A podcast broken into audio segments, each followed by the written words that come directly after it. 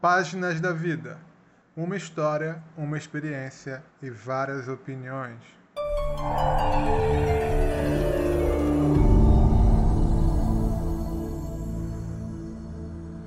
Fala galera, tudo bem? Hoje vamos ter o primeiro caso aqui do Páginas da Vida. Essa moça me escreveu pedindo uma ajuda, uma opinião. Eu vou contar o caso dela. O nome dela, eu vou chamar ela de Miriam, né? Vamos lá. Miriam é uma jovem casada há seis anos. Ela tem dois filhos com esse mesmo marido que ela está casada. Ela tem uma loja, ela trabalha, ela mesma toca a loja sozinha, ela é bem resolvida. Ela conheceu esse marido dela, que era de outro estado. Eu vou chutar um estado aqui. Ele era de São Paulo. Tá? E Miriam era do Rio, Rio de Janeiro. Ele trabalhava com vendas. Tipo, ele era um representante comercial. Ele ficava viajando, vendendo, atendendo clientes. E veio para o Rio a trabalho, passar um final de semana. Eu acho que era uma feira de exposições, que ele ia apresentar o produto e tal. Ele resolveu sair e ele encontrou a Miriam numa festa. Eles se conheceram, eles ficaram.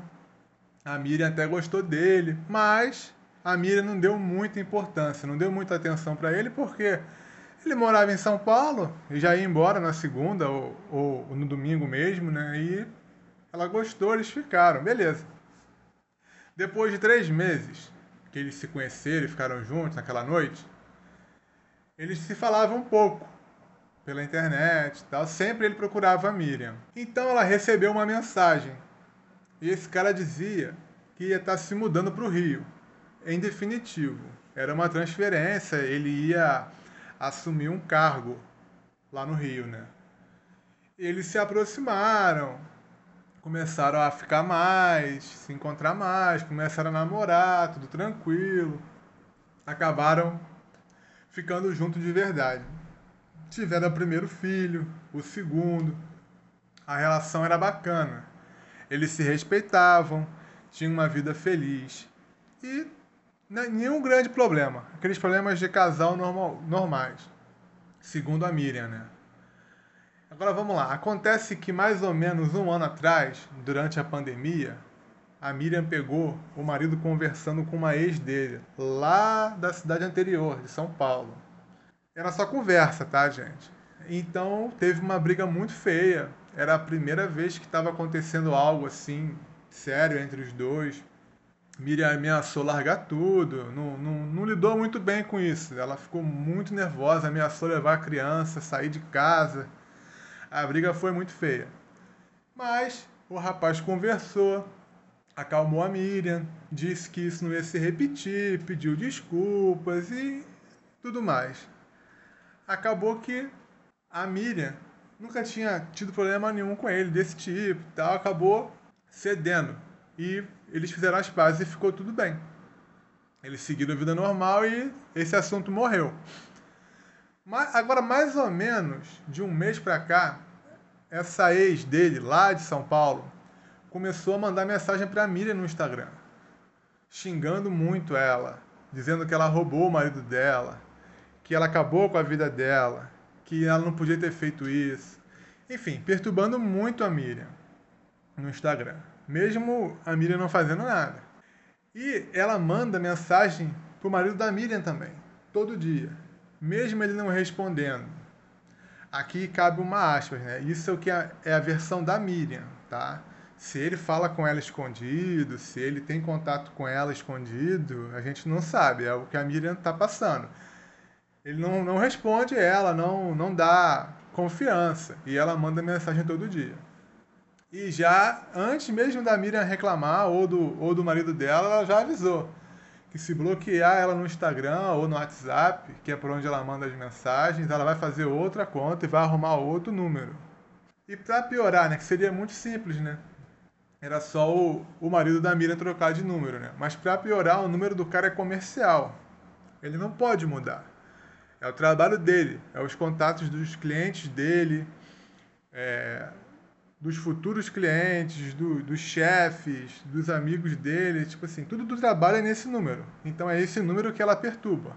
Então, essa é a, é a, é a luta da Miriam essa. Tá? Ela está sendo atormentada por essa ex lá de seis anos atrás, mandando mensagem, atormentando, ligando, ameaçando ela. E eles bloqueiam o número e acaba que ela vai, faz outro, arruma outro número. No Instagram ela nem responde ela, ela fala sozinha. E é esse. A Miriam disse que não sabe o que fazer, que você está atrapalhando muito a relação dela com, com o marido e ela está a ponto de, de chutar o balde, de perder a linha mesmo e, e quebrar a casa toda. Foi até as palavras que ela usou.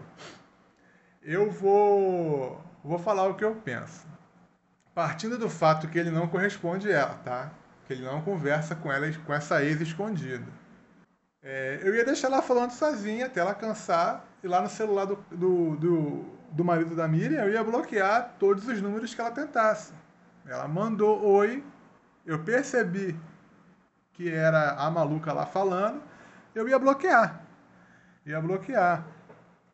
Porque eu ainda mandava uma figurinha para ela debochando e, e bloqueava de novo. Por quê? Para bloquear esse número, são dois, três cliques, né? Agora, para criar um número novo, já dá mais trabalho, né? Então, até onde que ela vai? Para mim, ela tá só botando pressão, não vai botar isso para frente. E ela tá, talvez, lá pela aquela conversa na pandemia e tal, ela tenha, ela tenha ficado mais é, arrependida, né? Digamos assim, e rolou um flashbackzinho ali, e ela se arrependeu de que perdeu ele e tá perturbando ela. E tá perturbando ele, né? Mas eu ia bloquear tudo. Ia bloquear até cansar. Agora, a outra parte. Se ele tem falado com ela, escondido, em outro número, ou em ligação, não sei, e isso acaba é, tacando fogo nessa, nessa atitude lá da, da ex, né? Aí sinto muito. Mas o culpado é ele, né? Ele que arrumou o problema, ele que resolva, porque a Miriam não tem que ficar aturando isso, entendeu? Eu acho que é isso, vai destruir o casamento dos dois. Uma coisa que estava dando certo até aqui vai por água abaixo por causa de uma besteira dessa, né? Mas é isso. O que, que vocês pensam? O que, que vocês falam para Miriam? Fala para mim. Deixa lá nos comentários, tá bom? Valeu, até a próxima. Quer contar a sua história aqui pra gente? Pedir uma opinião ou um conselho? Escreva para radiocasosreais.gmail.com Ah, o anonimato é garantido, hein? Lembrando que lá no canal da Rádio Casos Reais no YouTube, você pode comentar, dando a sua opinião ou um conselho para o autor da história. Obrigado por ouvir e até mais!